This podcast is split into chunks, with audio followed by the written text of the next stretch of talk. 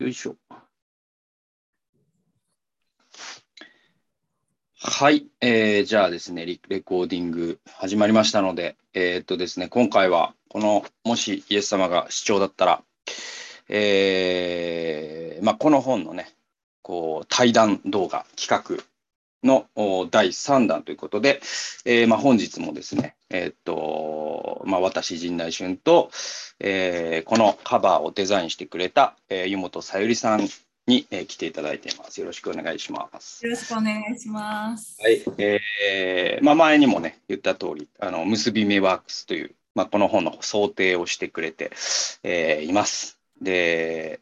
結構今、あの、ホームページ関係は忙しくて手がなかなか回らないけれどもはい、なんかデザインとか、チラシとかね、まあそういった名刺作ってほしいよとか、まあそんな依頼はね、あの歓迎していますので、もしご興味のある方は、えーぜひですね、あのご利用くださればと思います。はい。えーということで、湯本さんね、前回コーヒーの宣伝をしてくれたんですけど、はい、あのすごい好評を得ることができまして、本当に皆さんのご協力ありがとうございました。引き。続き登別では6月ぐらいに第2回を第2回目の販売を、えーやる予定で今準備を進めているところなので、はい、また進んだら皆さんに紹介できたらと思っね。て、はい、います。前回買い逃したという方はね、またその時にご報告させてもらいますので、告知させてもらいますので、はい。いや美味しいコーヒーの飲み方の動画だったりとか、フードペアリングって言ってコーヒーの香りとか味わいに合わせたこうスイーツの選び方っていうのを、まあ、動画に撮って皆さんにお知らせしたりしていて、組み合わせによって味が全然違ってくるんですよ。まあ当たり前なんですけど、引き立つ組み合わせとかき消す組み合わせがあったりして、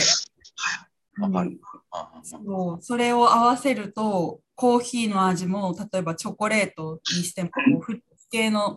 うん。柑橘系のフルーツが使われてる、まあ、うんチョコレートとかと合わせると両方の味と香りがふわっとこう口の中で広がったりするっていう。そういうちょっとコーヒーの楽しみ方みたいなものも発信していこうっていうことでバリスタの子たちと一緒に取りそれを組んでい実際に取り組んでいくってこと？もうすでにやっているってこと？もうやってますね。あの、え？ーワークショップとかを開催して、実際にセミナーとかは行ったりしてるんですけど、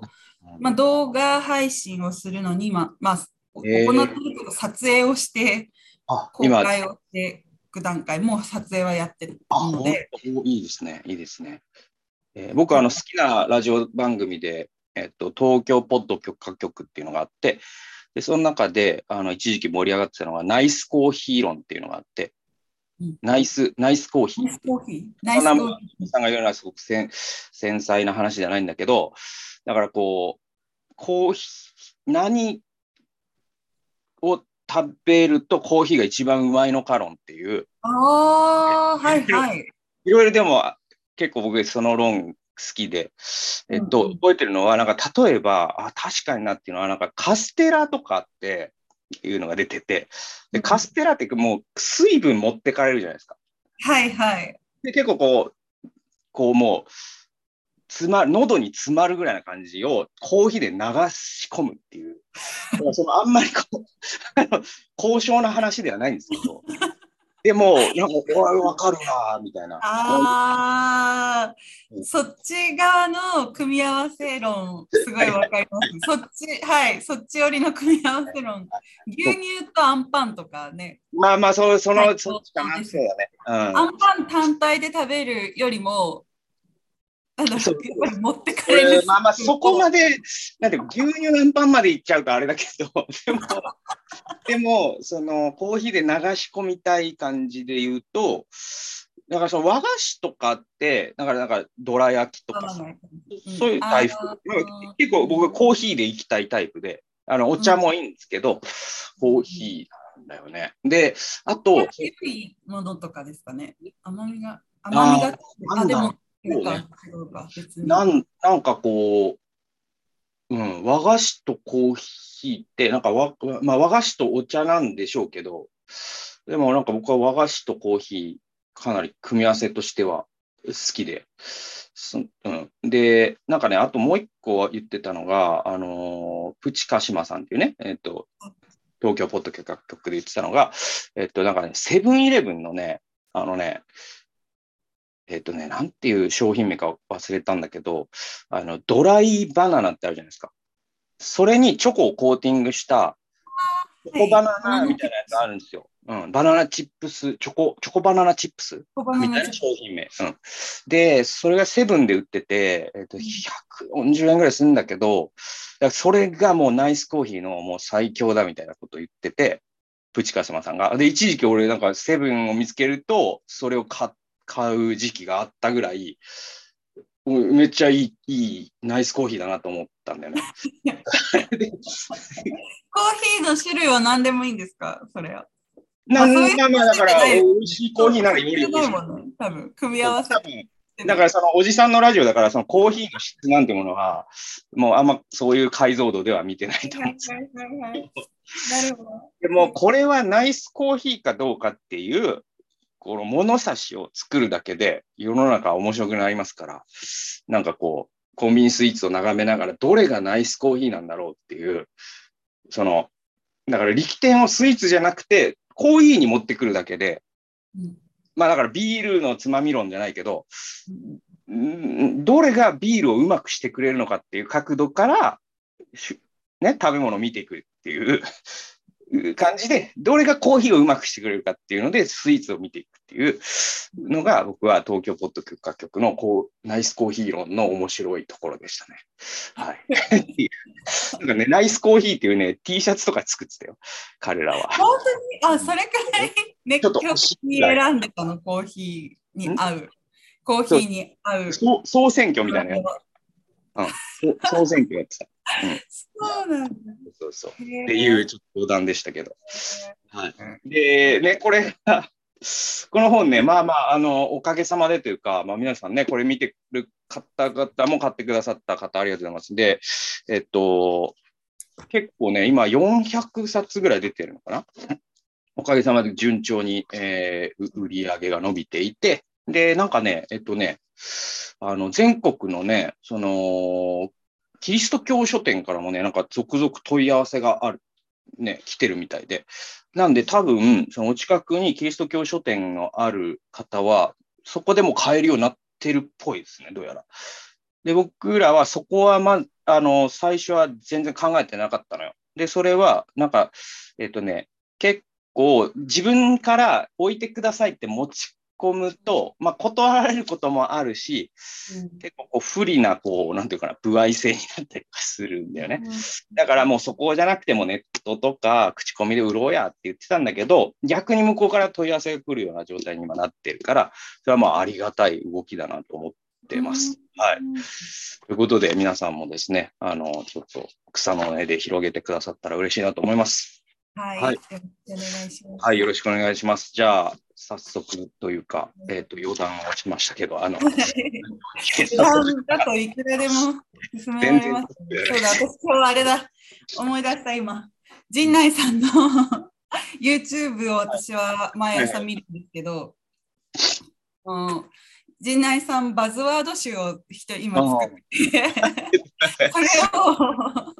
それをあの今日発表したいと思ってたんだ。あ、そうなんだ。はいはい。これまでの中で、でもそれを始めるとちょっとなんかまた長くなるから、また次回に伸ばそう。じゃあ、あの、なんか、頃合いのいいところがもしあれば、放り込んでくれ。いいかな。はい。もうちょっと蓄えてからのあのランキング発表を。ありがとうはい、笑笑った順にランキング発表して、多分これを見てる方もいろいろ突っ込みたいこといっぱいあるんじゃないかなって思うんですよね。それを代わりに私が感じたことをちょっとここで発表したいと思ってました。はい、また次回やらせてください。じゃあ、はい、じゃあ 今日の放送の中でもちょっと出るかもしれないですね。ちょっと出るかもしれない。はい。はい、じゃあ、えっと、今日は、えっ、と、まあ、主に、まあ、2章、3章あたりの話でね、あの、こう話していこうかなっていう話をちょっとしてたんですけど、いかがですか？なんか。そうですね。えっと私が気になったキーワードとして言うと、教会学っていうのと、福音伝道した時に、そこに含まれてる意味としては、述べ伝えることと実行に移すことっていう、福音伝道と社会奉仕が切り離すことができないっていう部分が、こう、いや、すごい大切なポイントなんじゃないかなと思って読んでいて、思った。はいはいはで、その教会学が。あまり、あ、教会史？教会学？ちょっと待ってください。とね、今日あまり重要視されてなかったっていうところが、うんうんうん。重要視されてなかったっていう書き方だったか、はいはいはい。えっと、こ16ページの、えー、これかな、教会史に興味がありませんでしたっていうところかな。うはい。うんうんです。なんで、あ、教会史？うん。教会史っていうのは56ページに教会史に関するコラムが出てくるんだよね。16ページ。教会はこの地上で神の御心を代表する主要な執行機関としはいはいはい。てこう挙げられているけど、あ、46ページ。46ページですか。はい。46ページ。はい。46ページ。軽視されてるそのね。はいはいはい。。これはジョン・ストットの、ね、話ですね。で、見過ごされている神学の大切な領域うん。が、ストットさんが教会学ですっていう、教会とは何かという学びです。うんうんうんうん。はいっていうと。ころからに、えっと、2部のうん話が始まっていくと思うんですけど、その役割がキリストの大選挙命令を成就することとして、まあ、書かれているんですけど、うん。それをじゃあ実際にどういうふうに行っていくかって言ったときに、その福音伝道には述べ伝えることと実行に移すっていう側面がうん。ある。はいはいはいはい。っ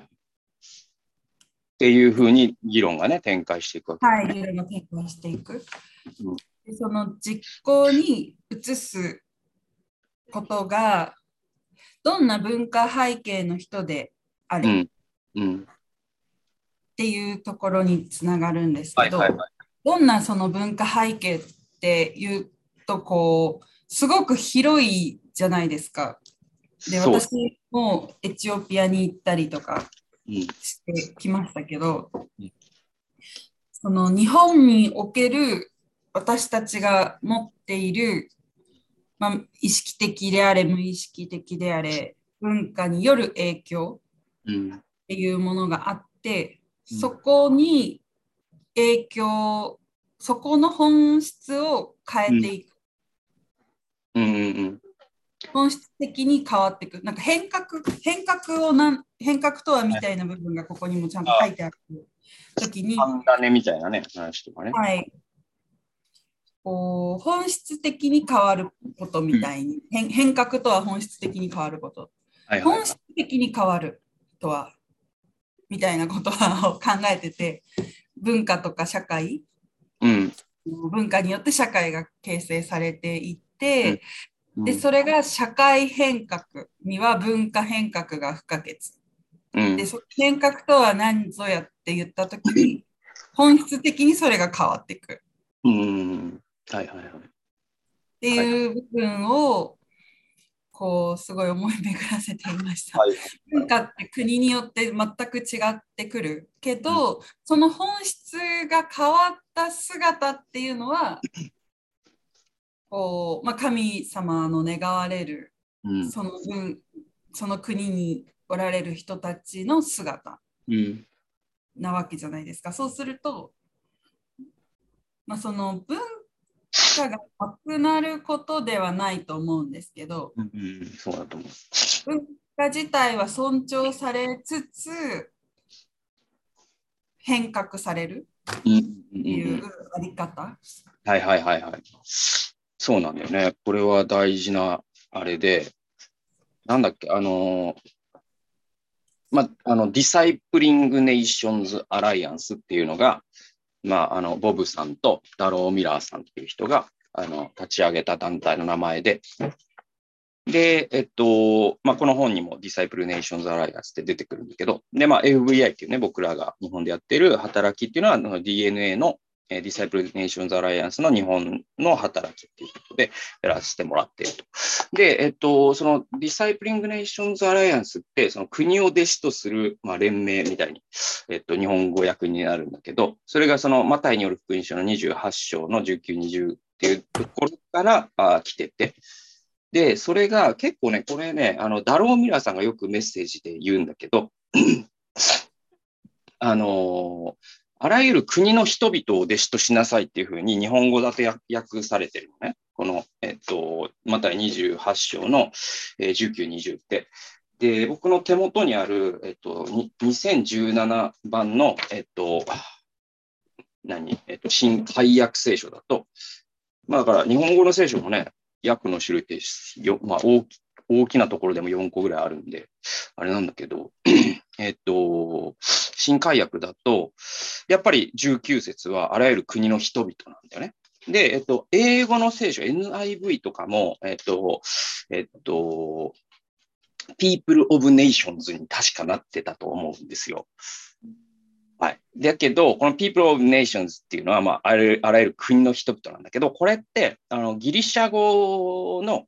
えー、新約聖書の言語に立ち返ると、えっとね、この言葉って人、単語で言うと人単語なんだよね。で、それが、えっと、エスノスとかエトノスと発音される、えー、ギリシャ語なんですよ。で、エトノスとかエスノスっていう、えー、ギリシャ語の単語って、えっと、英語の単語で言うと何の語源になっているかというと、エスニックの語源なんですよ。で、エスニックっていうのは、まあ、エスニック料理っていうのは民族的な料理っていう意味で、えー、つまり、えっと、民族っていう意味なんですよ。あのエエトノスって。だから、ここって実は、その、えっと、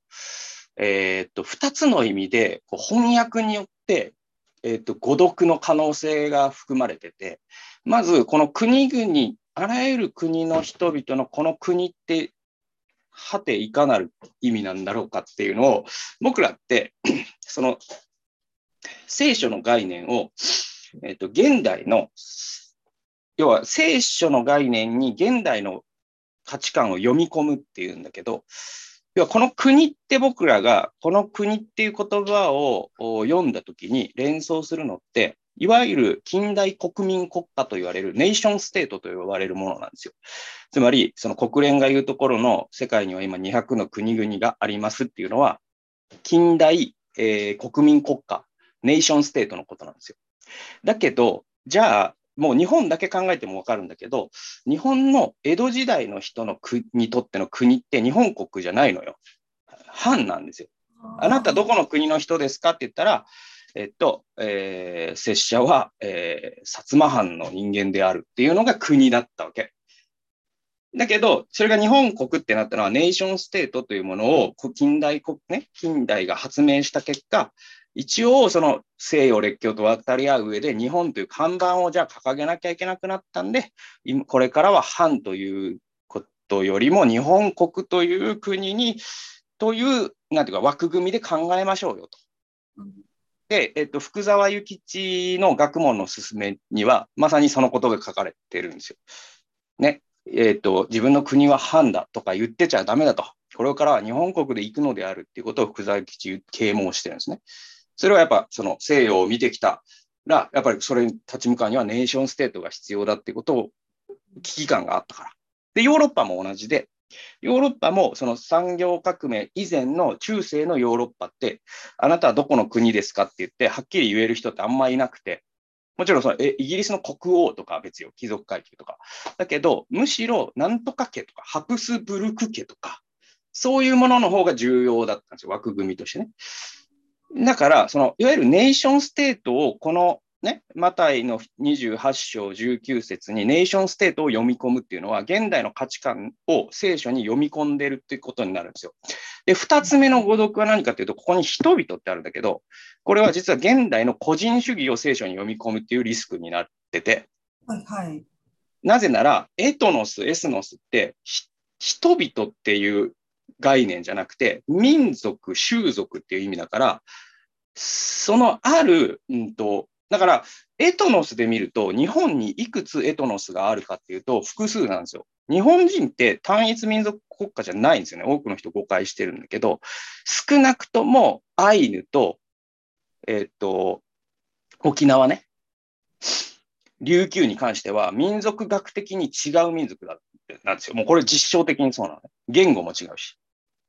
で、えっと、この人たちを統合したある種の帝国が日本だってあんまり多くの人思ってないんだけど、事実はそうなのね。で、そうすると、このギリシャ語のエトノスで言うと、日本に、えーエスニック、え要はつまりエスノス、エトノスはいくつありますかで言うと、まあ、最低3個はあるよってことになるわけ。もっとあるかもしれないけどね。で、じゃあ、エトノスを弟子としなさいって言ったときに、それは沖縄の人々だ、沖縄で、仮に沖縄とすると、沖縄に今百数十万とかの人が住んでるんだけど、じゃあその100万人ぐらいの一人一人の個人の積み重ねっていう意味がエスノスじゃなくて、沖縄のあの文化を含めた民族っていう単位を弟子としなさいって言ってるんですよ。うん。でも僕らってここを見たときに、沖ね、その日本だったら1億3000万人の一人一人をこうオセロを裏返すようにして、一人一人が洗礼を受けていった結果、弟子となると思ってるじゃん。じゃなくて、はいはい。沖縄だったら琉球という文化と民族をあがないなさい。大和だったら大和という文化と民族をあがないなさい。アイヌだったらアイヌという文化と民族をあがないなさいっていう、弟子としなさいっていう、えー命令だから。だから、 disciple する対象は people じゃなくて、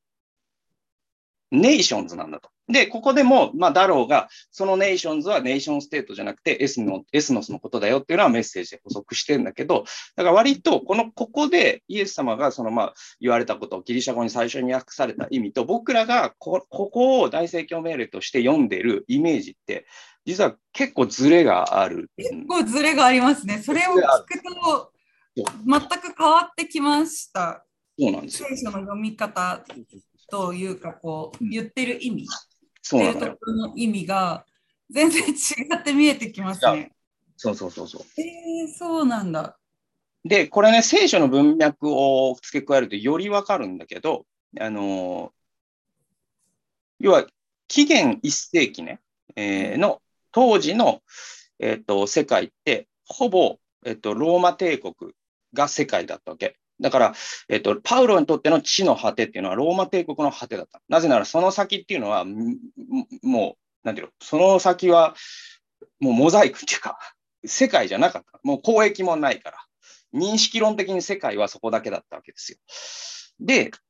じゃあ、そのローマ帝国っていう中で、あの、すごい重要なのは、あの、使徒の働きの、えっと、ペンテコステの下りあるじゃない。で、あれって何かっていうと、えっと、エルサレムに人々が、ユダヤ教徒たちがいろんな国々から来てたんですよ。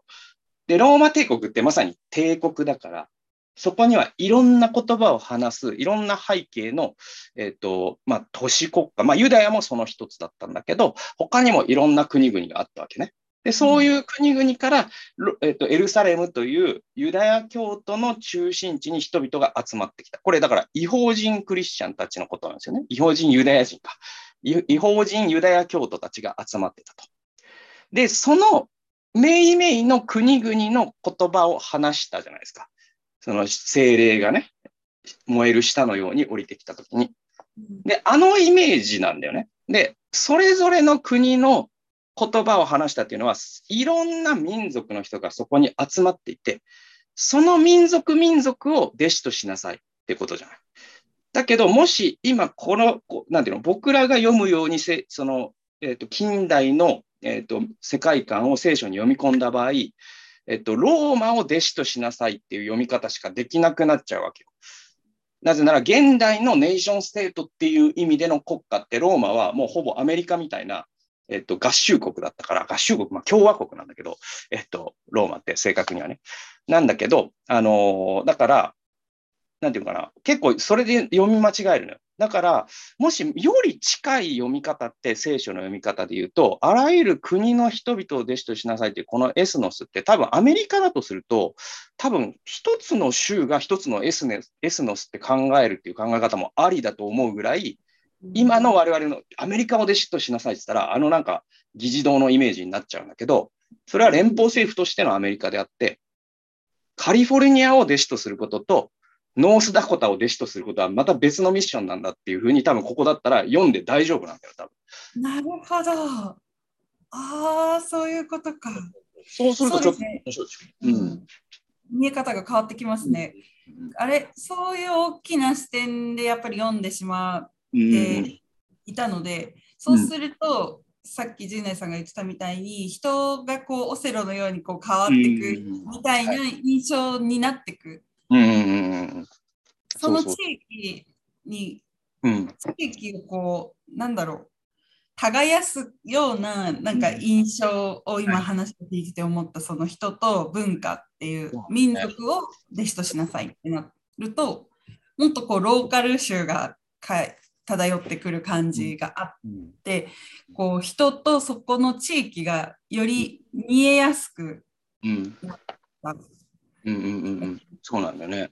その文化含めて、まさにその耕すっていうようなことで言うと、そこにある、じゃあ文化という畑があったとしたら、まあこの、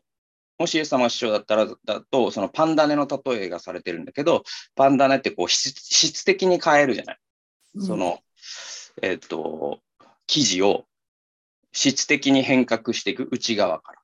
で、そのイメージで、その、えっと、ある文化という畑があったら、その神の国という価値観がそこに入ることで、その文化がより肥沃になるみたいなイメージだと思うんですよ。でも、この国の人々っていうのを結構、あの、まあ、あの、意図的に読み間違えるとどこまで行くかというと、なんか変な話、こう、その、さっきのモセロじゃないけど、あの、バトルシップっていうかさ、なんかさ、その、戦争のメタファみたいな。なんか一人一人1億人いたらもう、はい、はい、一人洗礼受けました。はい、二人目、三人目、四人目。で、4300万何人目？みたいな。あと60%みたいな。なんか、それって、なんか、で、そういうまメンタリティで宣教をすると、あ何が起こるかっていうと、その第序章にも書かれてるんだけど、あの文化侵略主義になっちゃうのよ、やっぱ。宣教される側からするとね。むしろ文化をさ、豊かにするっていうよりも、なんか文化が駆逐されちゃうんじゃないかって思っちゃうわけ。宣教される側からすると。で、実際そういうことはいっぱい起きたわけで。で、豊臣秀吉は、まあもちろんいろんなね、いろんな、実はそのね、なんかその宣教師が、えっと、まあ豊臣秀吉ってこうすごい公職家だったから、そうそうそう、宣教師が教える、えっと、そういう低層を守るという教えにすごく激鱗に触れたんだっていうこともあるんだけど、でもより大きな枠組みだと日本が鎖国したのって、それも実はあって、要は西洋がその文化的に日本を侵略するんじゃないかという危機感に反発したから日本は鎖国したんで、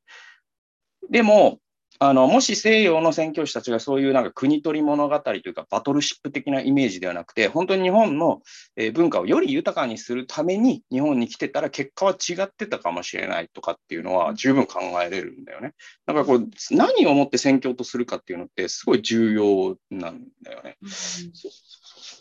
確かに自分がすでにいる場所の文化とか風習みたいなものっていうものを全く無視された状態で、うこれが正しいとか、ああだこうだ言われても受け入れられないですもんねそうだよ。その通りですよ。本当に。うんで変えられないし、そこの文化に生きてる人間である以上、それを全く無視してそこから生きるっていうのもまた違うよなって思うから、文化全体に何か影響を与えていくうんっていう視点からそこに生きていく人たちうんが変革されていくっていう方はすごくこう豊かだなってうん思いました。そうね。なんか、あのね、これだから、実はか、えっと、片方に宣教とは何かっていう定義があって、もう片方には何があるかっていうと、あの、文脈化っていう問題があるのよ。で、これはあの、 contextualization っていう、まあ、宣教学の一つの分野にもなってるんだけど、そのキリスト教を その、えっと、キリスト教をたらしめるものってどこまで抽象化できるかみたいな話でもあって、どういうことかっていうと、えー、っと、まあ、いろんな言い方ができるけど、うん、そうそうそう。まあ、まずね、その、一つの事実として僕は面白いなと思うのは、その contextualization っていう、その文脈化でよく例えに使われるのが、その種のことなんですよ。で、全く同じ種を違う土地に植えると違う作物が出てくるって、もうほぼ違うと言っていいぐらいの作物が出るっていうのってあるんだって、僕そこまで詳しくないんだけど、本当にそうらしいの。例えば、なんか、えっと、そうそう、日本に自生してる、なんか例えばななんだ、わかんないけど、その、えー、自生してる、うなんか人参みたいなものがあって、まあ、自然薯みたいなのにしようか。じゃあ、天然でいくと。自然薯っていうね、芋があると。山に生えてる。で、それを、じゃあ、えっとね、なんか、本当にこう、アメリカで植えると、なんか大きさとかも色とかも変わってきたりするらしいのよ。そういうことって普通に起こるんだって。で、えっと、それ、文脈化ってそれになぞらえられることがあって、じゃあキリスト教が種だとすると、そのキリスト教ってこの文化にで花開いたら、こういうふうに花開くっていうのが、その土地土地で違っていいんじゃないかっていうか、いや、むしろ違うべきなんじゃないかっていうのが文脈化っていう分野なんだよね、その宣教の。でも、どこまでそれを許容するかっていう問題とかっていうのがあって、で、そこで強固に、やっぱその、なんていうの、えっとね、根高主義っていう考え方があるんですよ。えっと、シンクレティズムっていう考え方があって、それは、えっと、キリスト教がその文化に文脈化するのはいいんだが、もはやそれがキリスト教じゃなくなっちゃったらどうするんだっていう人たちがいるわけ。で、それも、まあ、わからんでもないわけ。っていうのは、えっと、例えば、あの、これは、あの、日本キリスト教師ね。まあ、もうまさに、あの、教会史の一つなんだけど、えっと、日本の教会で言うと、あのー、まあ、ザビエルとかが来たわけじゃないですか。で、あの時代、すごくたくさんの、あのー、日本の、まあ、戦国武将たちがキリシャキリシタン大名と言われるようになり、あの、高山右近とかね、の例があるんだけど、で、その中には結構、その、要は、あの、なんていうのかな。当時の日本っていうか、まあ今もそうだけど、多神教だから、なんかその、伊達政宗だったらなんか毘沙門天とかあるじゃん、なんか。で、だからその戦いの神としてその地元の神を拝むことによって戦争に勝ちたいっていう、なんかお守りみたいにしてたんらしいんですよ。そういう神という記号をね。だから、その時にクリスチャン大名がその十字架とかキリストのとかマリア様みたいなことを聞いたときに、あ、これは十字架で次は戦ってみようか、みたいな。ね。そうそうそう。それで十字架の名のもとに戦をして、ね、国、ね、その国民を虐殺したりとか。でもそれってもう、キリスト教とよよ呼んじゃダメなような気はするじゃん。ダメなわけ多分ダメじゃん。で、だからそこまで行くと確かにシンクレーティズムがそこまで行ったらもうここに極まったなと思う。で、一方で、例えば僕、あの、現場で見たことのある話としたら、えっと、あの僕、インドで、えっと、その、僕の友人が教会開拓をしてたんだけど、彼はこう言ってたんだよね。それは、で、インドっていうのはまず大前提として、ものすごくその文化侵略主義というものに結構痛い目に遭ってきたっていうことは、まず言う必要がある。それはそのイギリスが植民地化したんですよね。で、その時にキリスト教というものを結構そのパワーとして利用してしまったところがあるから、インドの人たちがキリスト教っていうと、うってなるっていうのは、そういうところもあるっていうことを前提とした上で、で、えー、その僕の友人は、えっと、まあ、家の教会をしてるんだけど、その時に、えっと、生産式やるでしょ？で、生産式って、一応まあそのいろんな教派によるけど、そのパンとブドウ酒じゃないですか。で、まあ聖書に書かれているのはまさにパンとブドウ酒で。しかも、まあ種なしパンだから、わざわざそのイースト菌を入れないパンをそのために焼くっていうような教会もあるし。で、えっと、で、まあ、あの、お酒はちょっとあれだから、そのブドウ液ってことにしようみたいな人たちもいるし、あの、福音派は結構多いけど、で、まあ、とにかくでもそ、そ、その、そこは大事にするわけだじゃないですか。そこはまあ全世界で一応そうなんだけど、えっと、そのインドの彼は言ってたのは、そのパンとブドウ酒が一体当時何を意味したかってことを考えると。そうすると、もちろんそのブドウ酒が血の象徴っていうのはものすごくビジュアル的にも本当にその通りだし、パンが皮膚の象徴、これから裂かれる私の肉の象徴で、これもビジュアル的にもそうなんだけど、だけど、もより、えっと、重要なのは、パンとブドウ酒っていうのが、当時の、その、えっと、ローマ帝国下にあるユダヤ社会において、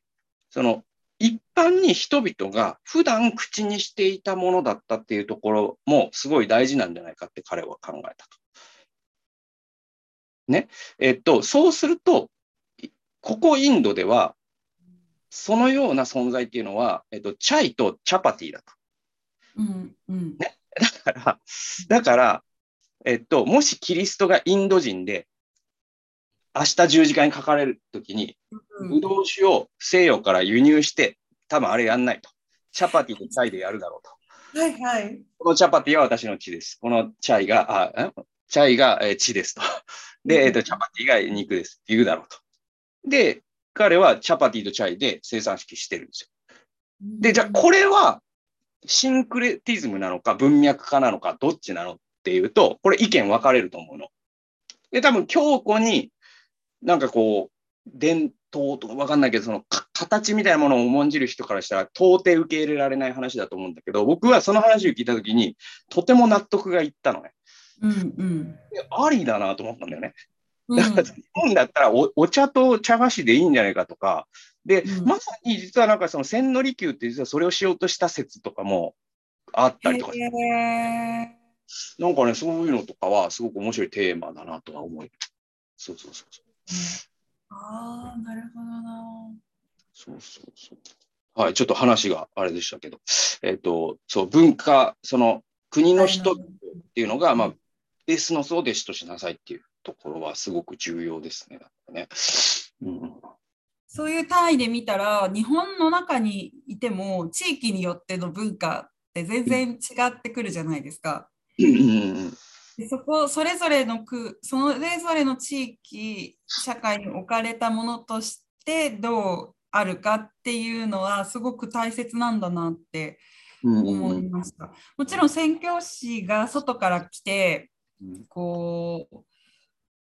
全く違った視点でその地域に根付いていくことによって、それまで無意識であった文化とか、うん。その地域の習慣であったり考え方とかっていうものが、こう見えやすいじゃないですか。違う地域から来ることによって。でそこでもそうでさらに、まあ、そういった宣教師たちはその文化を尊重しつつ自分たちの押し付けにならないやり方で、はいはいはい。こう奉仕を奉仕をしていく地域に対してこう,、うんこうして福音伝道の、まあ、実行っていう部分を取り組んでいくことも、すごく大切大事今までされてきた役割だと思うんですけど、うんうん教会がこの地上で神の御心を代表する主要な執行機関っていう言い方をしたときに地域社会に置かれている教会の役割の大きさっていうものがより色濃く出てくるって思ったんですよね。そうだね。うんうんその通りですよ。うん。その地域だからこそ、地域の教会だからこそ重要な役割が果たせるんだなって思いました。うんうんうんそうなんだよね。だから、その宣教のテーマって、そのさっきだからそのバトルシップ的な、なんか、えっと、ね、バトルシップ、まあ、現、もうちょっと あの今の Z 世代にわかる形にすると、なんだ、あれだよ、だから、えっと、任天堂スイッチの、あるじゃん、なんか、ペンキ塗るやつ。ああ、はいはいはい。うん。戦況をさ、スプラトゥーンみたいに考えてると、はい。その見えてこないことなんだけど、えっと、スプラトゥーン的戦況感だと、やっぱ無自覚に、やっぱり文化の押し付けになっちゃうっていうのが、僕はすごく、すごいリスクだなと思っていて、うん。だから、その、えっと、キリスト教が、そう、宣教がせん成功するって、もしスプラトゥーン的に成功するっていうのは、さっきのオオセロじゃないけど、全員、1億人全員の個人が全員洗礼を受けるってことになるんだけど、でも、その姿がさ、もともと日本にあった良きものを、その、破壊した結果のそれだとしたら、それってものすごい、なんか、全体としては失敗なような気がしてしまうわけ、僕は。全員が洗礼を受けたとしても仮に。ぐらいに僕は思うんですよ。そうじゃないっていう人もいるのは分かってるけど。そうそうそう。それはやっぱり、えっと、そのカトリックによる、えっと、まさにその文化侵略的な、えっと、宣教、格好付きの宣教が成功してしまった国々とあえて言いたいんだけど、それはその南米にもあるし、フィリピンとかもそうなんだけど、そういう国々果たして、もちろんそれがまたさらになんか時代を経ていい味を出してきてるっていうのはもちろんあるんだけど、だけどその民族の主体とか文化を、ある種こう一回地ならしして西洋の肥料をね、そこに撒いて、はい、マリア様を拝みましょうねっていうのって、僕はなんか果たして成功なんだろうかと。むしろそこにもともとあった土地を質的に変えていくっていうことをにおいて成功することがすごく大事だと思っていて。で、だから、あの、なんていうのかな。実は、その、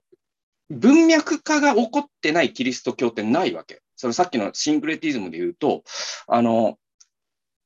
西洋のキリスト教とって一つの文脈化なんだよ。これあんまり気づいてる人少ないけど、そうそうそう。例えばクリスマスとかって、実は聖書的にあんまり正当化できないわけ。っていうのは、キリストの誕生を祝うことはありだとしても、少なくとももし本当に誕生日を祝うんだったら夏にしなきゃいけないし、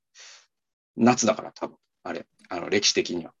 うん、で、なんで冬にしたかっていうと、そのローマ帝国でその太陽神を拝むという祭りが12月にされてて、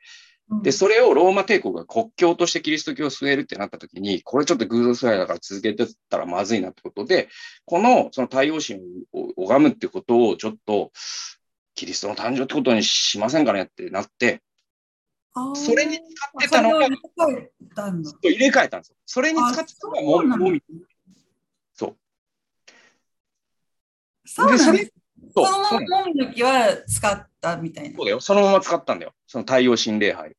うんだから、そのさっきのチャイとチャパティを批判する人は、もみの木使っちゃダメなのよ。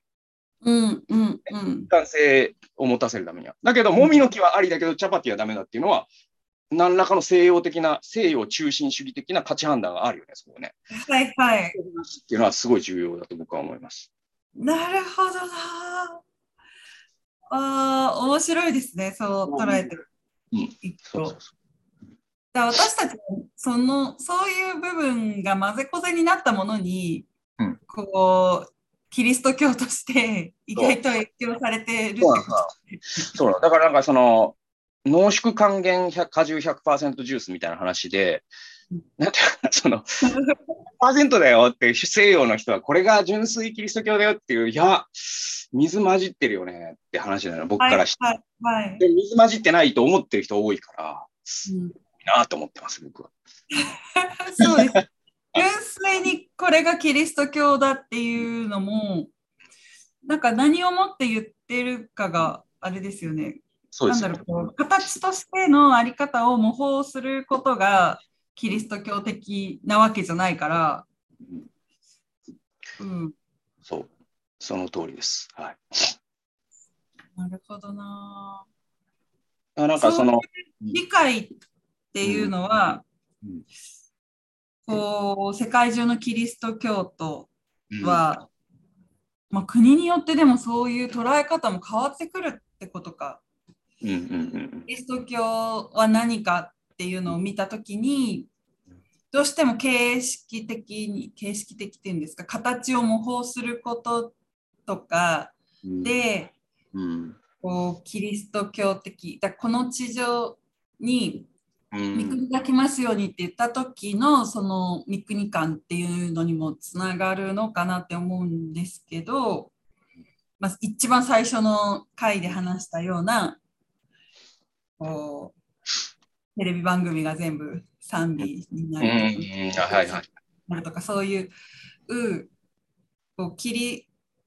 クリスチャン的な要素が含まれた何かが増えていくものとして、形がその文文化に定着っていう言い方はまた違うけどその土地そその地域において増えていくそういったうん。キリスト教書店が増えるとか番組があるとか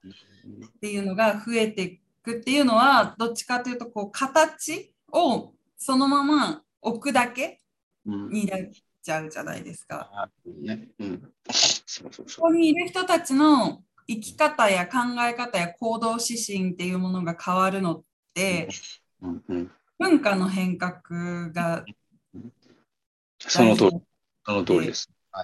うんその通りなんだよね。そうそうそう。だからなんかそのキリスト教的であるってことと、多分キリスト的であるってことはちょっと違ってて、キリスト教的であるっていうのは、格好付きのキリスト教ってさっき言ったその濃縮還元100%ジュースじゃないけど、多分にその西洋っていう成分を含むから、でなんかその、そうそうそう。だからこ、これが多分、その日本人の人がキリスト教はバタ臭いっていうことを言う人がいるんだけど、まあ、バタ臭いっていうのはこう西洋臭がするっていうんですかね。なんか、そういう意味だよね。なんかキリスト教にかぶれると、なんかこう外国かぶれっぽくなるっていうこと悪口っていうか、だからキリスト教徒にはならんのじゃっていう人はいるのよ。でもそれはもうすごく筋の通った批判だと僕は思っていて、で、だとすると僕らはその濃縮還元で言うと、その西洋成分っていうのを一回抜いて、本当にキリストが言ったことって何だったのっていうことを、えっと、抽出して、じゃあそれを日本でしようとするとどうなるのってことを考えて、そしてそれをすると、そこにはその西洋成分がないから、ただただキリスト的な日本人っていうのができると思うのね。多分、内村勘三とかがしようとしたのってそういうことなんだけど、うんど、どれだけの人がそれを本当に理解できたかはわかんない。ある種のだから往復運動なんだよ。めんどくさいことをしようとしてるんだよね。でもめんど、そのめんどくささは本当に必要なめんどくささでってことなんだと思うんですよ。だから一回非西洋化して、そしてその成分を日本に移植して、そして日本的なキリスト教って何なのみたいなことを考えると、まあ、ニトベ稲造とかも武士道って書いて、書くんだけど、彼もね、クリスチャンで。だからなんかそういう作業は、なんかまあ、まだ僕は終わったとは思ってないから、やっぱずっとしていかなきゃなっていうのは思いますね。うん確かになんかこう異文化的な雰囲気を好む傾向にある人も多いと思うんですよね。西洋的なかっこいいスタイルを自分の日常に置いておきたいっていう感覚で、そのアクセサリーとしてのキリスト教っていうものにこう魅力を感じてしまう。まあ悪い。いことじゃないと思うはいはいはい。けど、でもそれって別にねなんかその文化を変えてるわけでもその人の生き方を変えてるわけでもなくその人の趣味思考として キリスト教の文化西洋文化が持つこう「え元気?」とか言いながらハグするのってかっこいいよねとかうんなんかこうクリスマスは家族で一緒に過ごすみたいなこうねパーティーしようみたいなのとかも毎年私そういう風に過ごすんだよねとか ちょっと言えるとかっこいいしみたいな、うん。そういう異文化を知ってる私っていうところにうん。こう魅力を感じてうん。しまう人もいなくはないとは思うんですけど、そういうことじゃないですもんね。そういうことじゃないですね。そ ういうことじゃない。なんかそれがよりこれを聞いて、なんだろう、こう、分かってくる。今の例だとすごく分かりやすい表現かもしれないですけど、それがもっと複雑にいろいろ散りばめられてるじゃないですか。でも文化自体をっていう時に、じゃあさらにその文化自体をって言った時に、え、じゃあこう西洋的にこの社会が変えられなきゃいけないのみたいにも考えがちになるんじゃないかと思うけど、うん、そうでもないってことじゃないですか。今あるものがより豊かにされていく、良いものにされていく。で、なんか。重要な部分をこう抽出して、どう私たちが適用していくかってなる。うん、で、なんかね、じゃあ、それが日本で何にもできてないかっていうと、すごくできてて、まあ、その香川豊彦とかもそうだし、その、まあ、津田梅子とかね、今度、えっと、ね、あのお札にいますけど、あの人、岩倉使節団にいた人で、で、その日本のフェミニズムっていうことを、すごく前進させた人なんだよね。だからその、それまでの、その江戸時代までの日本における女性の地位って、もちろんいろんな言い方がある、もちろん落語に描かれているカカア殿下とかあるんだけど、でも全体としては、女性が参政権を持つなんてことは、もう想像の端にも上らないほど、いわゆるその家父長的断権主義の国だったんですよ、日本ってね。でもそれをやっぱ女性が働いたりとか、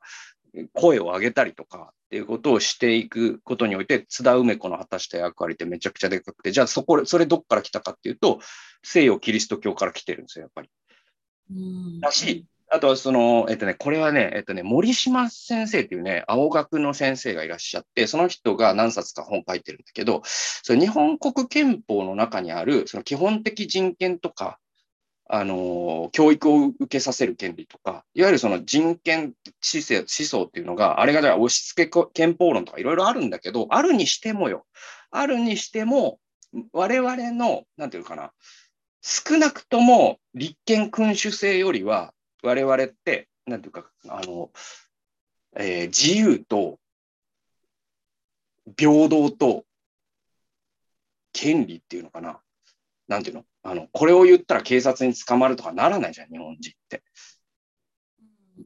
で、えっと、おね、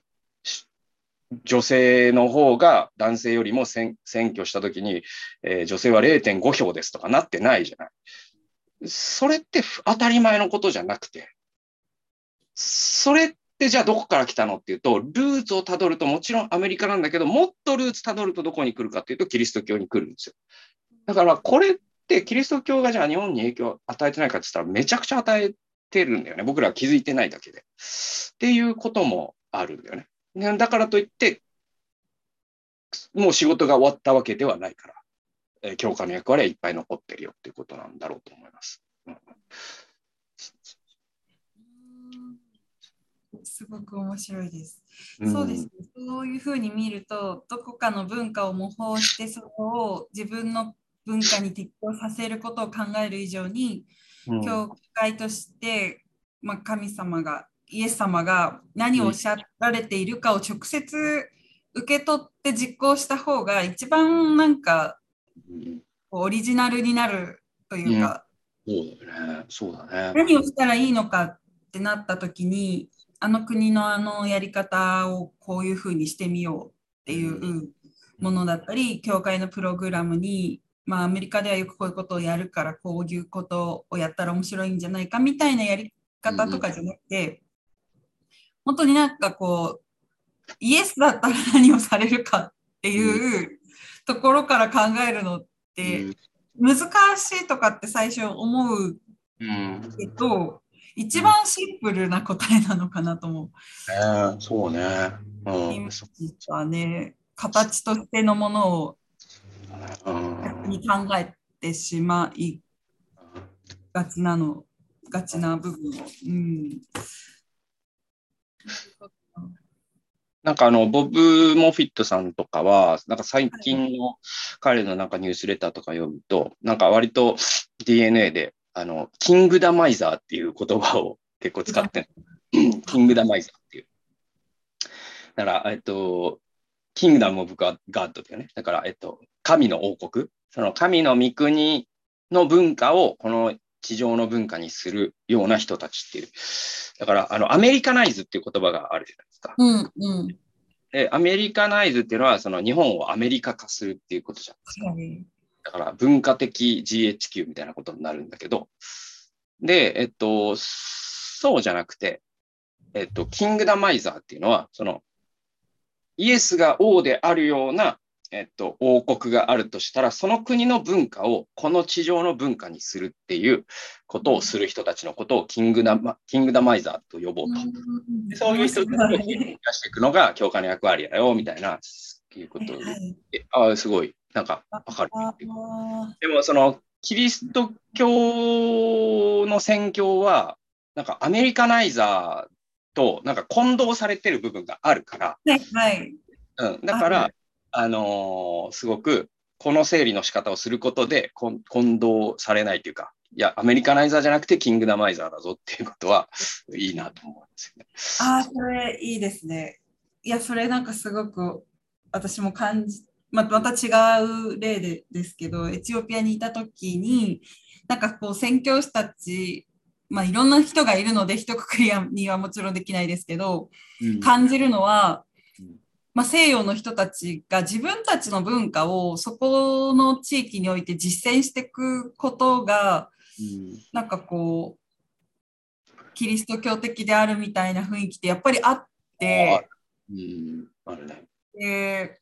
グローバリゼーションを見たときに、それを westernization、 westerniza tion ね。はい、していくことと、なんか捉え違ってるような人たちもいっぱいいるし、うん。国際化イコール西洋化でしょみたいな感覚を疑ってないというか、そっちの基準に合わせることっていうものを押し付けてくる人たちとはやっぱり出会うんですよね。なんかこういう場面ではこういうふうに振る舞ってこういう行動をするべきとかこういうことをするんだよみたいな教え方をしている人たちを見た時にいや別にあなたたちの文化が中心なわけじゃないし国際化ってそういうものを広げていくものでもないしましてやここに宣教に来たにもかかわらずそれを押し付けてるって何なんだろうなって思うけど今経済的に中心になってる国ゆえに地域の人も従っちゃうんですよね。あやっぱ世界を見たらこういうことがあるんだってなるからそっちに合わせることがもっと先進的なことだしうん。いいことのように思えちゃうしそうなりたい欲求もあるからその地域の人たちには。うん。どうしても自分たちの持っている土着の文化や宗教っていうものを見下すようになってったりとか、うん。うん、なんか距離を置くようになっていったり、はいはいはい。でそういった西洋人たちとつるんでる自分ちょっとかっこいいよねみたいになってしまう気がするんですよね。うんそうね、あの、エドワード・サイードっていう人が、えっと、オリエンタリズムっていうですね、有名な本を書いていて、で、まあ、その、サイードのオリエンタリズム以降、えっと、そういう西洋中心主義、その無自覚の西洋中心主義というものを初めて西洋が、なんていうかな、あの自覚し始めたっていうのがあるんで、サイードのオリエンタリズムっていうのは結構重要な書籍の一つなんですよね。で、それが、そのいわゆる、その、えっと、なんていうのかな。あの、日本は、その、藤山で芸者で寿司でしょみたいなやつあるじゃん。忍者でみたいな。あれって、あれって別に日本ってそうじゃないでしょ。どう考えてもだけど、それって何かっていうと、その、西洋というメガネで見た日本なんですよ。西洋というメガネで見た、その、えっと、カリカチュアライズっていうんだけど、えっと、ギガ化された、えっと、デフォルメされた日本なんですよ。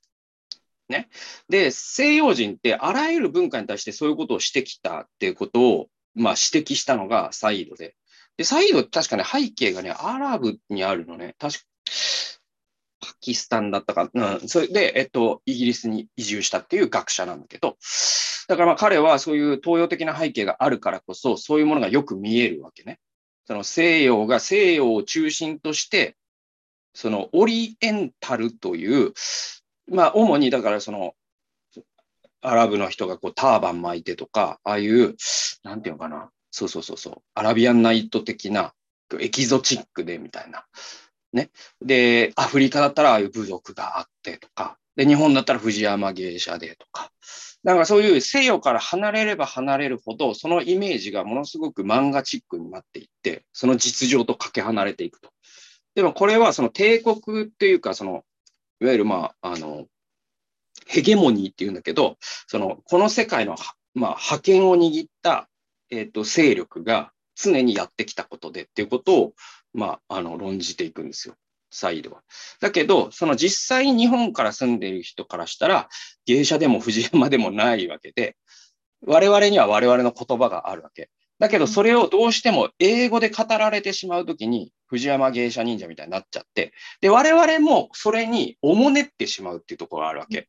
だからそれってダウンタウンが90年代に、えっと、坂本龍一がプロデュースしてゲイシャガールズっていうのをアメリカでなんかリリースした時って、あれってまさにそのサイドが批判したようなオリエンタリズムの日本を演じちゃってるのね。で、それ、そのサイクルが帝国主義を加速させるんだっていうんですよ。そうだから、じゃあ我々何すべきかっていうと、やっぱ我々には我々の言葉があるから、我々の言葉で、我々は藤山でも芸者でも忍者でもないってことをちゃんと発信していかなきゃいけなくて。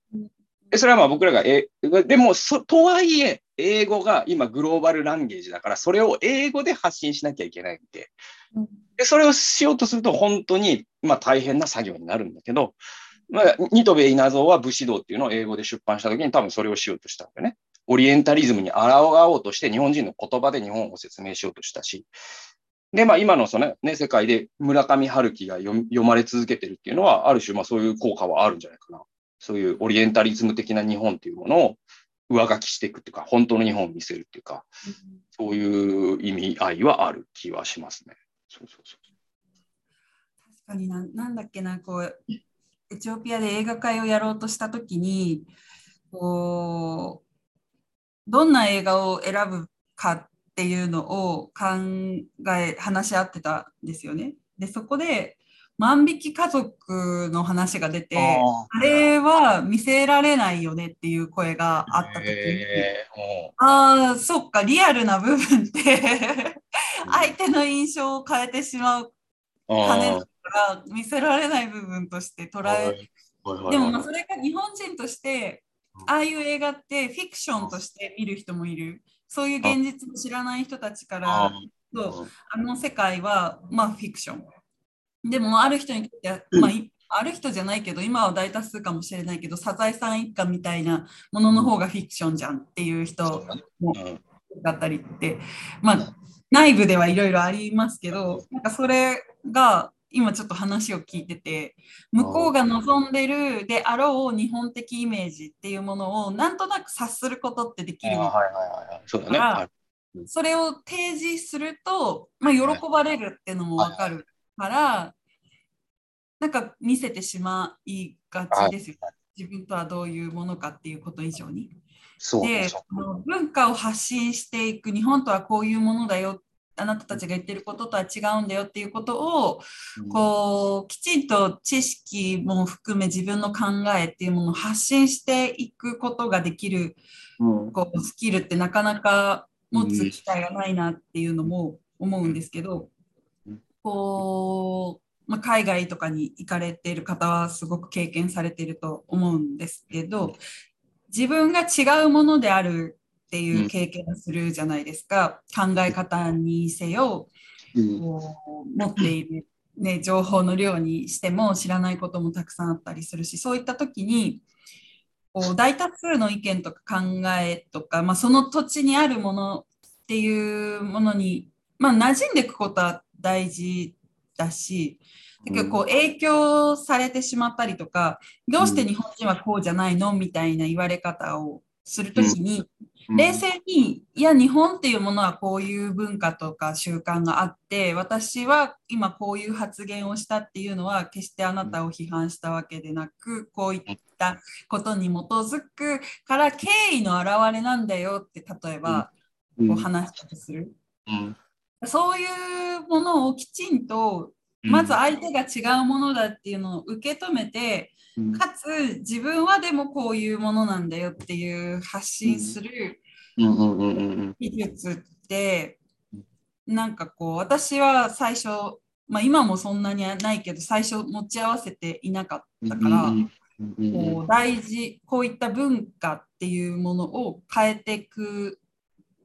変えていくというか影響を与えていくというかこう知っていく上でうん文化の発信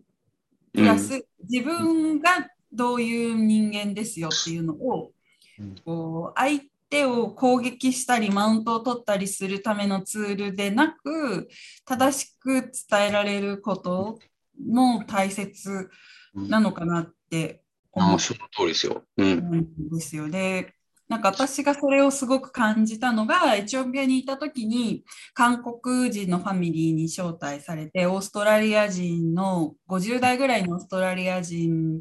の人と一緒にホームパーティーに行った時にうん。こう私は相手の話を聞く聞きたいと思ったから相手が話してることに耳をかか傾けたし質問が多多い方だったと思うんですけどオーストラリア人はめちゃめちゃ自分のことをずっと喋ってるんですよね。ああだうん。こうだこうんで、それ、その後に、まあ、その人は、まあ、60代、50代、60代ぐらいの男性の白人のオーストラリア人だからうん、自分がしていることが、まあ、そういうステレオタイプで今言っちゃうから、ちょっとなんか差別的なったら申し訳ないんですけど、自分の言ってること、やってることが揺るぎなく正しいっていう考えでい。て、はいこはいうはい。なんでさゆりはもっと自分のことをあの時喋らなかったんだ失礼じゃないかみたいなことを押し付けてきたんですよね。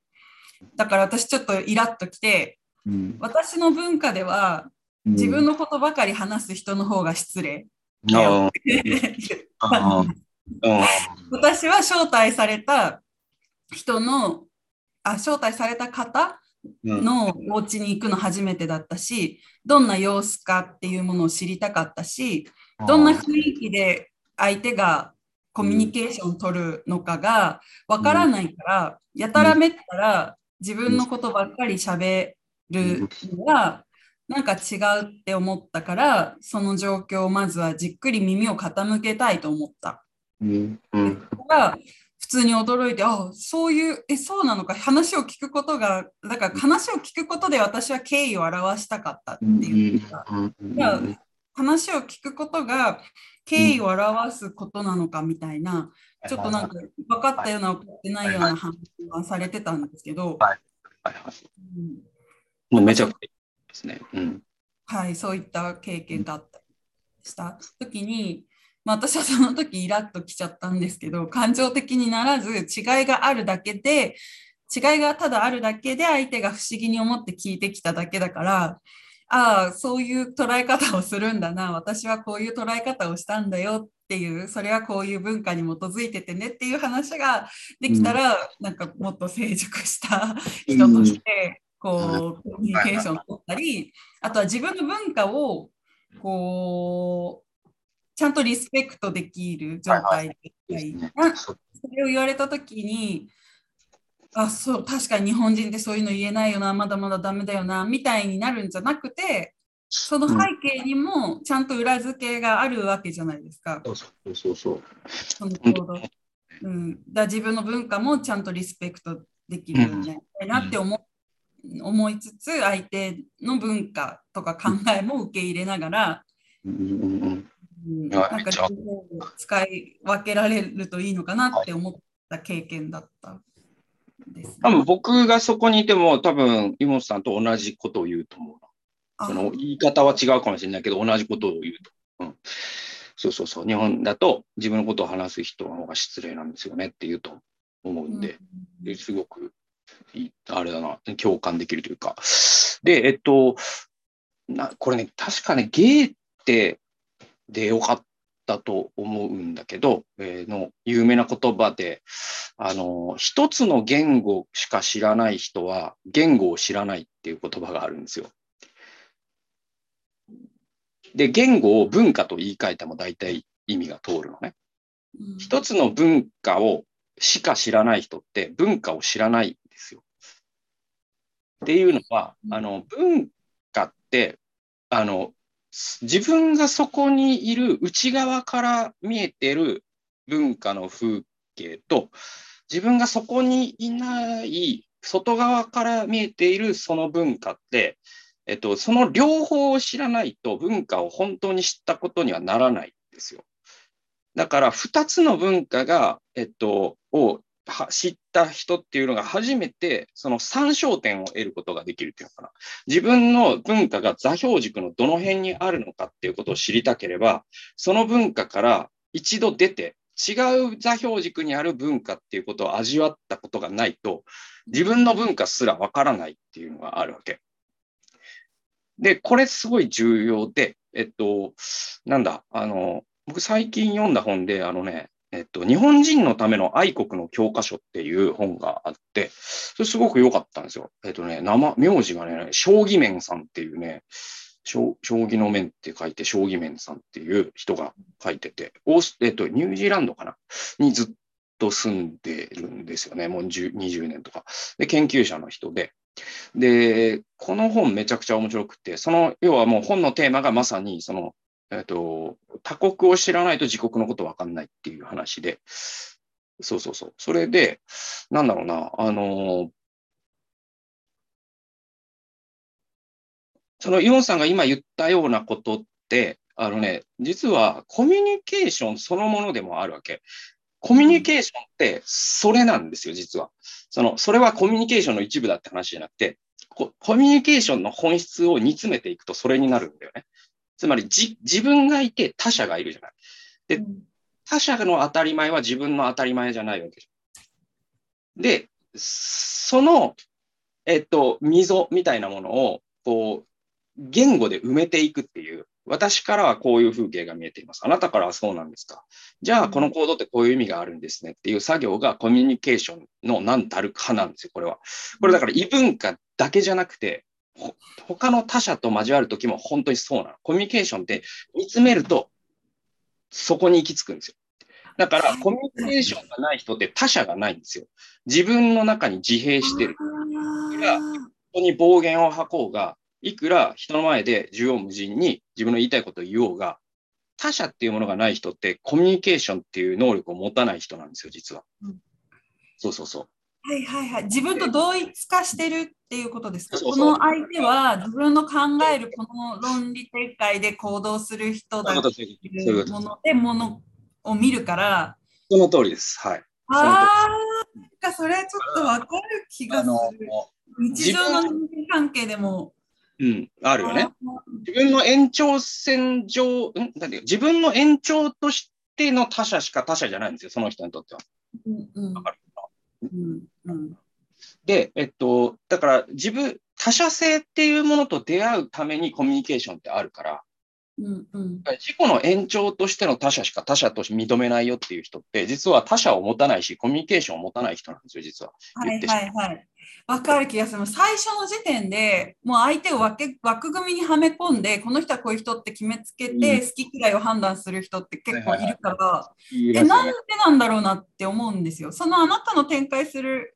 論理が間違ってないとは思うけど、話してみないと相手が思ってたこととか、その時にそういう行動をしてしまった理由とか、まあ、人間間違いもあるし、失礼なことをしてうん無意識にしてたかもしれないとか、まあ、いろいろあるかもしれないけど、分かんないじゃないですか。でもあれしたからあの人はこういうタイプだから私はちょっと付き合えないみたいな感じが私はどうも苦手で、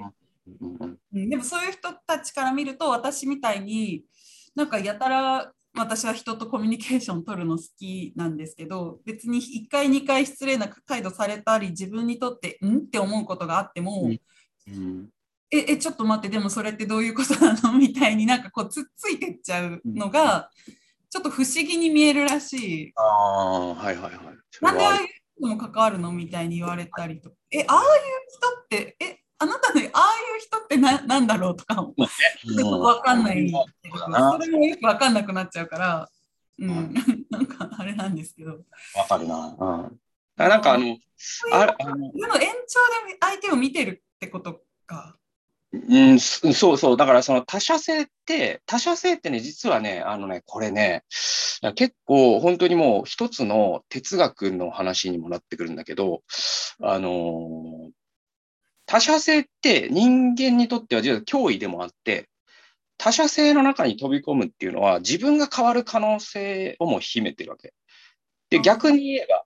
あの、自分が変わってもいいよと思わないと、他者とのコミュニケーションって実はな成り立たないわけ。わかる？その自分は言い放つけど、ね、あい1ミリも自分が変わるつもりのない人のロジックって、ロジックっていううんかその人の発言って、実はモノローグでしかないんですよ。うんうんうんで、これ、まあ、マルティン・ブーバーっていう人が、汝と我っていうことを言ってるんだけど、あの、すごい深いんですよ、この話って。で、あの、他他者と出会うということは、自分がどうしたって変わるってことなんですよ。うんうんだから人間って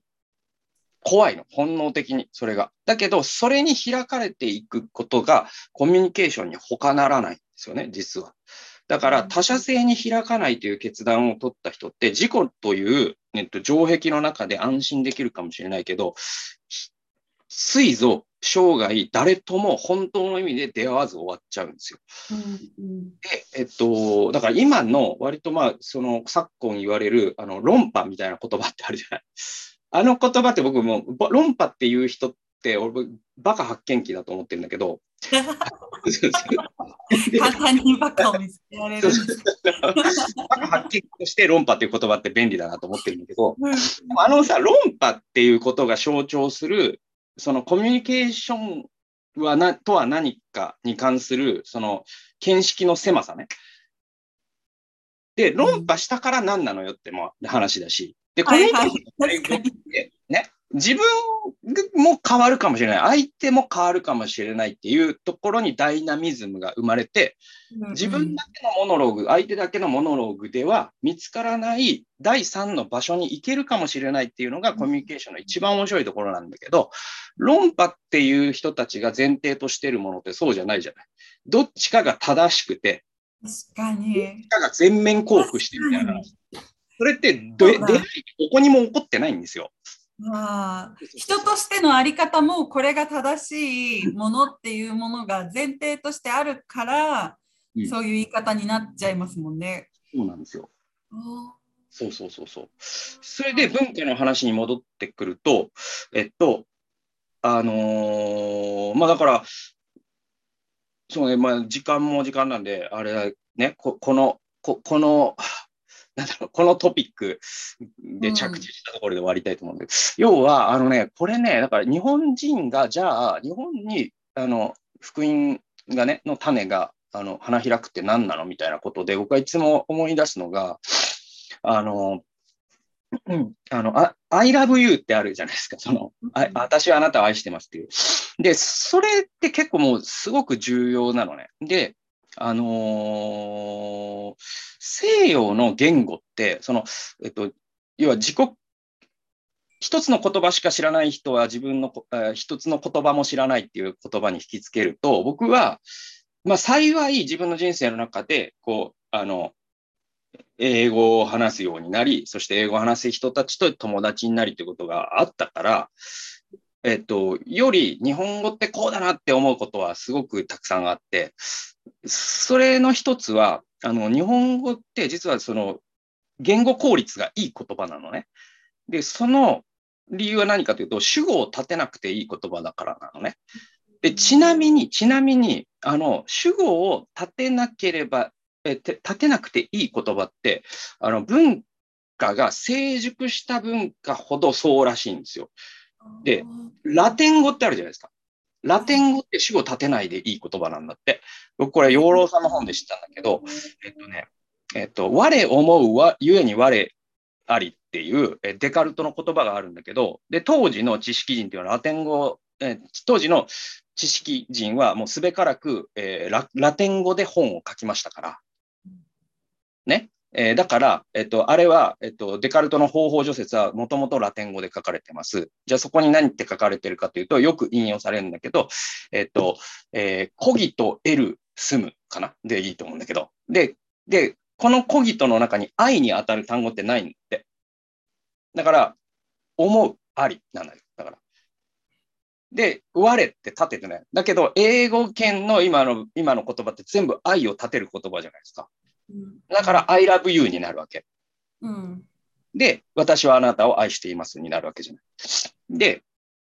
これって、その神の愛のことを語るときに、結構この愛を立てる言葉であるかそうじゃないかって、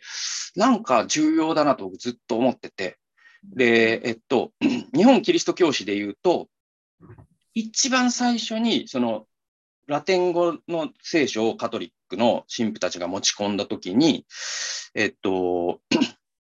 神の愛っていう、えっと、言葉をね、えー最初のその日本の教会がどう訳したかというと、えーデウスのお大、おえっと、デウスのお大切って訳したんだよね。で、まあ、あの、神っていうのが、当時の日本に神っていう概念がそもそもないわけ。うんうんその仏とかもいるし、その、なんか、えっと、神木みたいなものはあるけど、ある種のこう超越的な神っていう概念がそもそもないから、ここに神を当てがっちゃうと、なんか違う、その八百八百万の神の一つみたいに認識されるかもしれないなってことで、神っていう言葉を避けた。で、そうすると、ラテン語の神であるゼウスね。これをそのまま使うしかなかろうと。で、じゃあ、問題は愛ってことになって、当時のその日本で愛っていう言葉って流通してないんだよね。で、これが流通し始めるのって明治以降なんだよね。うん私はあなたを思っていますとかはあるんだけど、愛していますっていう使われ方はもうされてなかったから、じゃあどうするってなった時に、大切にするにしようってことになって、デウスのお大切っていうのが、僕、あながち悪い役じゃないなと思ってて、うん神は愛ですより、なんか、勝ってるんじゃないかなとすら、いまだに。私もそれは分かりますね。なんか大事な人に何かを伝えるときってだ大切ですって言葉の方がうん。こうより相手に対するコミットメント感を感じるし、こうあなたを愛していますっていう言葉が、まあ、分かりやすいんですけど、うん。うん。でっていう なんだろうこう表面的になっ僕ね、あれ、とする。あなたが時だからになっちゃうのよ。その、あのずいぶん前の韓流スターのあれ、名言、名言でもないか。あなたが時だからになっちゃうんですよ。だから。そう。で、で、あれってさ、普通言わないから面白いわけじゃん。面白いって言っちゃったけど。面白さ、面白さですか？で、で、でえっと、そんなこと言ってる人いないから面白面白いというか、い違和感っていうか、それが立つわけで、逆に言えば誰も言ってないってことで、で、えっと、これのテーマで僕が毎回思い出すもう一個が、あれなの、あの、夏目漱石なのね。で、夏目漱石が、まさにあの人って、その西洋に行ってさ、その西洋って超越的な神がいるなとか、愛を立てるなとか、めちゃくちゃ考えた人なのよ。で、考えすぎて、あの、しまあ、うつなんだよね。今で言うとね、神経衰弱っていうのになって、で、結構ね、早くに亡くなったんだけど、彼が、えっと、言ったとされてる言葉の中に、えっと、I love you を日本語で何て言うんですかって聞かれたとき、うんうん私はあなたを愛していますなんてことは、日本は文化的な国だから言わないよと。うんうんそうですね。今夜は月が綺麗ですね。とでも言いましょうかって言ったんですよ。で僕、これすごく好きで、うんでえっと、つまり文脈化ってそういうことなの。で、なんかじゃあキリスト教の神を我々がじゃあ伝えようとするときに、その、なんか愛っていう言葉をクリスチャン多用するじゃない？で、悪くないのよ。別にダメじゃないのよ。で、ヨハネ3章16節を引いたりとかして。だけど、なんか、その、愛してます、愛してますっていう、言えば言うほど、その言葉が軽くなっちゃうっていう構造って日本ってあると思うの。あると思いますね。言葉のインフレが起こるっていうか、価格が暴落するっていうか、うんそのね、なんか、1日2回愛していると言いましょうってね、なんか、例えばじゃあ牧師が許可に行ってた時 本当にガチでやったら、それはそれでいいのかもしれないんだけど、うんでも、その、なんかこう、じゃあ周りから見たときに、この人たち嘘くさいじゃないですけど、なんか、その、ね、会うたびにさ、その、兄弟愛してますよとかっていうことを、が、教会ですげえ言いまくってる人だとするとさ、いや、こいつあれだな、みたいな、あると思うの。わかんない？僕、わかりますよ。私、それでエチオピアでそのギャップがあって、なんかちょっと喧嘩したことがあるんですけど、喧嘩 喧嘩したわけじゃないけど、よく怒ってるなって思われたら嫌だなと思うんですが、なんかこう、大学生ぐらいの若い子たちが、ふざけてなのか本気かわからないけど、さゆり愛してるよ、さゆり愛してるよってこう年中言ってたんです。で、まあ、彼らはすごく兄弟っていう家族っていうものに対する思いとか、こうコミットメントであったり、一体感みたいなのがとても強いので、一緒のコミュニティで一緒の活動して、一緒の神様を賛美してっていう人をこう家族のように愛するっていう本当に純粋な愛情表現なんですけど、あまりにもそれを言ってくるんで、あんまり愛してるってそんな多発させといくと、本当に愛してる人に対してなんて言うのって言ったんですよ。伝わんないよ、それって言って。本当にこの人だけを愛したいって思った時に、この言葉が届かないじゃん、どうすんの？っていうどうすんの？本当に。のを思い愛してるみたいなのがあるの。なんか、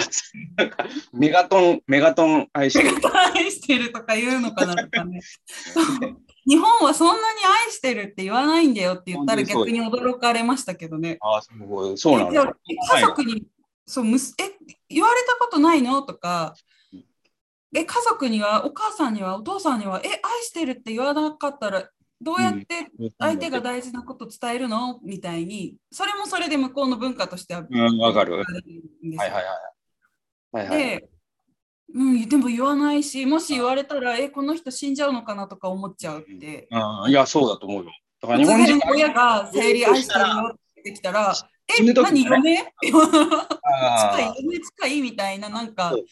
あそうですよって。なるじゃないですか。うんっていう話をして、え日本っておかしいねみたいにあ言あってるんですけど、感覚としてはでもそんなにいっぱいそうそう。そうなの、そうだから。嬉しいかもしれないけうどん、なんか本気がわからないくなるうん。うんえ、それは、その日本の、もうね、多分言語に内在する、あのーなんていうのかな。うんと、に日本人の、うんと、まさにエトノスなんですよ。だから、日本人、日本の言語であり、文化ってそういうことなのよ。それはもう日本って、あの、これは、えっと、禅とかでよかったと思うんだけど、えっと、不流文字っていう伝統があって、えっと、不流文字って、えっと、言い換えると、大切なことは言葉にならないっていうことなのよ。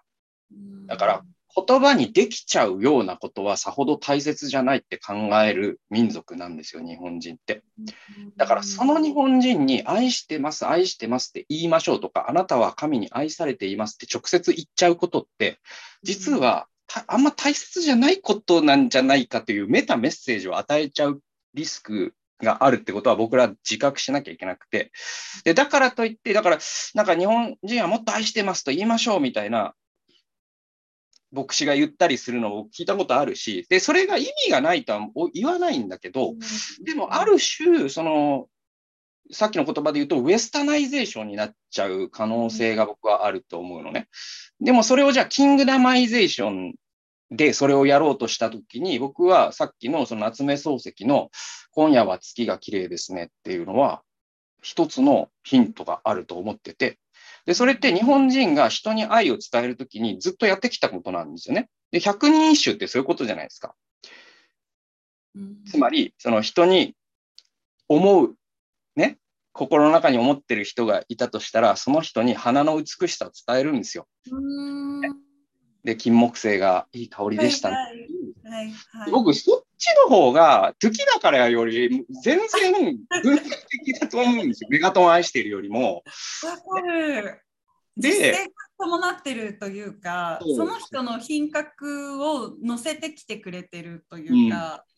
なんだろうそれくらい、う、んなんかで素敵なものであることを表現してる。うんそう豊穣な言葉の使い方だと僕は思うんですよ。そうじゃないという人もいてもいいけど、僕は直接言うよりも、そっちの方が、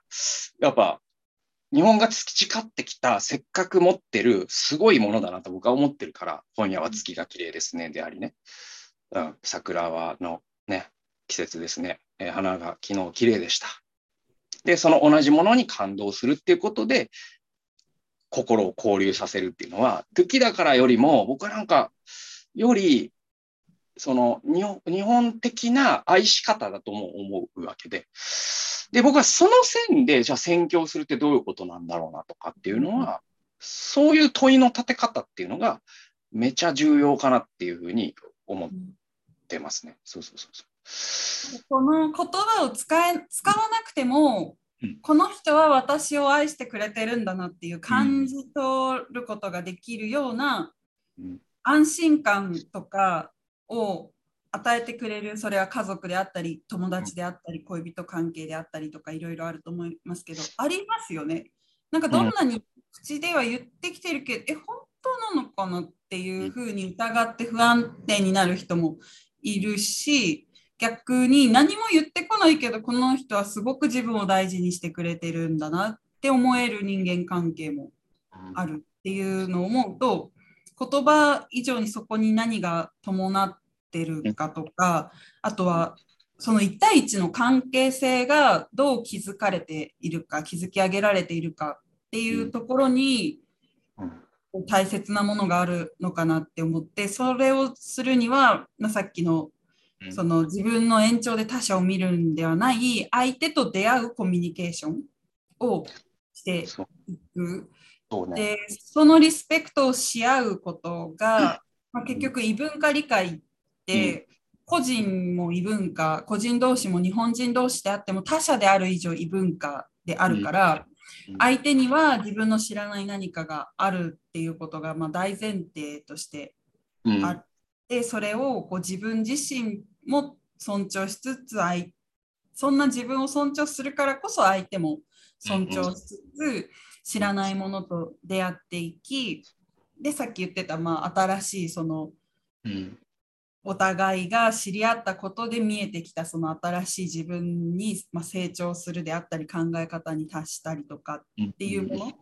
その作業がうん。こう文化の中においてもこううん。しもべとしていくその国をしもべじゃない、えー、と弟子としなさいってなってた時に起こる反応なのかなってちょっとこう広げると、ああ、うんそうだね、そうだね。そうそうそうん、なんか思う思いました。う。うん僕はなんかあの、20代の時に、えーっと、僕をその通してというか、きクリスチャンになった人がいて、で、その時に僕は今言ったようなことを、そんなに言語化はできてないんだけど、でも少なくとも当時もうすでにボブ・モヒットさんには出会ってるんですね、僕ね。それで、えっと、その宣教みたいなものの考え方が自分の中でガラガラと変わりつつあった時で、で、それまでのやっぱまさに宣教観って、その、さっきのバトルシップ的なものだったわけ、僕の中では。そうそう、一人一人オセロをひっくり返すように。そしてまた言葉を使って、神の愛を神の愛として、神の愛という言葉として伝えなきゃいけないんだって思ってた。で、それが本当に、色、本当に、こう、ボブさんに出会ったことも大きくて、変わっていった時に、に出会った人なんだけど、えっ、と、お互い独身の社会人で、で、お互い20代で。で、彼って、クリス、洗礼受けて、今もクリスチャンであり続けてるんだけど、愛知県で。で、でね、彼のケースで僕、その時々思い出すんだけど、何したかっていうと、なんか、あの、最初もう初対面から始まったのよ。なんか、教そうそう。で、そっからなんか何が好きみたいな話になって、あの、うん僕はラーメンが好きだなって彼が言ったから、ね、だから、OK、じゃあ、あの、ラーメン食べに行かないっつって、ラーメン食べに行って、で、いやバイバイっつって、で、あの、またラーメン食べに行かないっつって、で、またラーメン食べに行って、で、結構何回かラーメン、なんかいろんなその街にある美味しいラーメン屋に行って、いやー、僕はラーメンが本当に好きだな、なんつって、で、つって、で、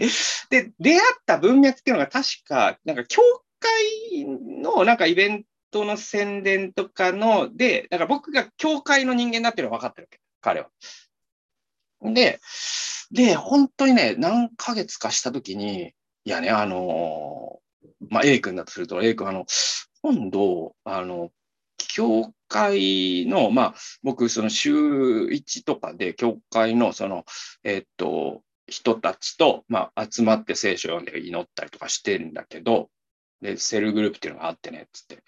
で、俺今度来てみない、見ないって言ったら、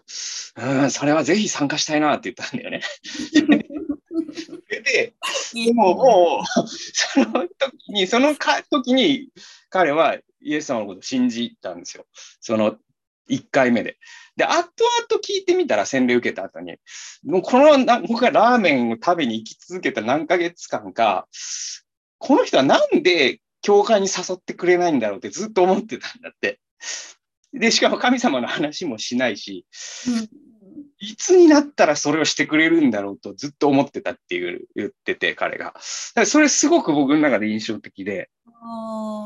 なんかこれってまさにその、今夜は月が綺麗だったですね論で言うと、今あ今夜は月が綺麗ですね論で言うと、その、このラーメンうまいですねっていうのが I love you なんだと思うんですよ。日本人、まあ、まあ、当時の僕らの文脈にとって。だからなんか、その、あー、なるほどな。なるほどな。言葉を禁じてみるっていうのは結構、なんか西洋人だったら思いもつかないと思うけど、発想の片隅にも多分登らないと思うよ。宣教する上で言葉を禁じるっていうのは。だけど僕は日本人では案外有効かもねって思ってるんですよね、未だに。気がするな。なるほどな。なんかエチオピアで私がすごく感激したことは、まあ、向こうの人たちすごく愛してるよ、大好きだよ、また遊びにおいでねって言って温かく迎えてくれるんですけど、それもまあもちろんすごくまあ素敵な行為、文化だなって思ったんです。だけど、私が本当にこう異文化に馴染めなかったりとか、そこでの生活とか自分の在り方が不安になってしまって、わからなくって、もうなんかどうしたらいいのかわからないときに、まあ、一人で苦しかったときに、それを察した仲間たちが私のとこに来て、さゆりは何か今抱えてるでしょって、僕たち何も言ってこないけど、なんか今か問題を抱えてるよねって言ってきて、うん。で日本人である私は、まあ、自分の性格的その時の性格もあったんですけど、言いたくないんですよ自分の問題とか。っていうのは相手をこう批判することにもつながるからいやあなたたちの考えてることわかんないしこの異文化が嫌になってる自分がいるし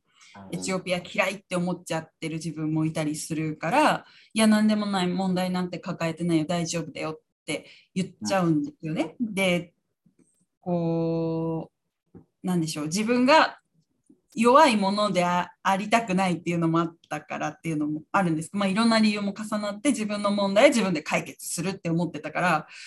こう相手がそれを聞き出そうとしてもなんか嫌だって思っちゃってた時にいや僕たちは家族なんだよあなたの問題は僕の問題だからって、うんあなたの感じていることあなたが苦しんでいることは僕の苦しみだから言ってって言った時に私は涙がとま なんかドワーって出てきたのを思い出してすごく自分が愛されてる存在なんだなってその時に愛あなたを愛してるよなんて一言も出てないけどあなたの問題僕の問題だから言ってって言った時に全部言ったらやっぱりその人にとって耳の痛いことも含まれるわけですよ。あなたたちと一緒にいると疎外感を感じるとか、あの時ああいう風にされたことが私にとっては嫌だったとかそういうのをその時々でうまくコミュニケーションを取ることが私はできなかったもんだから溜め込んでて、もう全部嫌だ、もうここ嫌いみたいになって、一人塞ぎ込んでた時に、まあ、それを仲間たちが、え、なんかちょっと様子変だよねって言って聞きに来て、で、それをちゃんと受け止めてくれた。いや、お前が明日からこう俺らは言ったんだろうみたいな言い方とかじゃなく、ちゃんと受け止めて、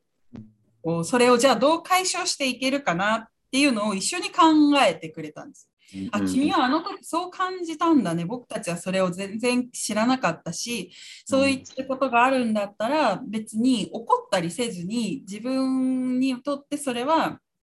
こう、うん不快だったよとか、私はそういう人間じゃないんだよっていうのを伝えればいいんだよっていう、まあ、コミュニケーションのいろはに聞こえるんですけど、あんまり日本文化でそれが養われてなかったので、うん。場の空気に合わせるとか乱しちゃいけないっていうのが結は構あったと思うんですよ。私は割と自分のことを言うタイプではあるけど、それでもやっぱり言えないこと、空気に合わせておくことってたくさんあったから、うん。そういう時はこういうふうにしたらいいんだよっていうのを、まあ、本当にこう同世代よりちょっと若いぐらいの子たちと話をした時になんかようやくこうこの人と向き合えてるこの人たちと人一緒になれてるあこの人たちは私を本当に大事にしてくれてるんだなっていうのを、まあ、感じたんですよね。それまでは言葉として愛してるよ愛してるよっていっぱいあったけど、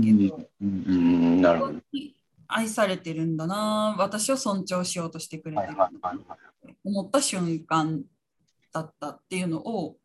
思いました。実行に移してくれ確かに彼らは、そう。あそう。考えると、だからその教会が、なんていう。のかな、そのこ言葉を伝えることが神を伝えることだという。ことを、その一面的に受け入れてしまって、う。んあおちょっと、あの、ちょっと言い方難しいけど、だからその、トラクトをさ、配る、り続けることのむ虚しさだよね。虚しさの 言い方難しいけど、配ってらっしゃる方もいるからね。だけど、要はその、そういうことなのよ。愛ってさ、その、身、身が伴った時に初めて伝わるんで、特に日本人ってそうだと思うから、あ言葉だけで愛されているって言われれば言われるほど逆に不安になるっていうか、ーうんうんうん。そうそうそうそう。だから、トラクトは、だから、そういう意味では、さっき僕で言うと、その、ね、ラーメンだし、今の岩本さんで言うと、本当にこう、ね、悩みに親身になって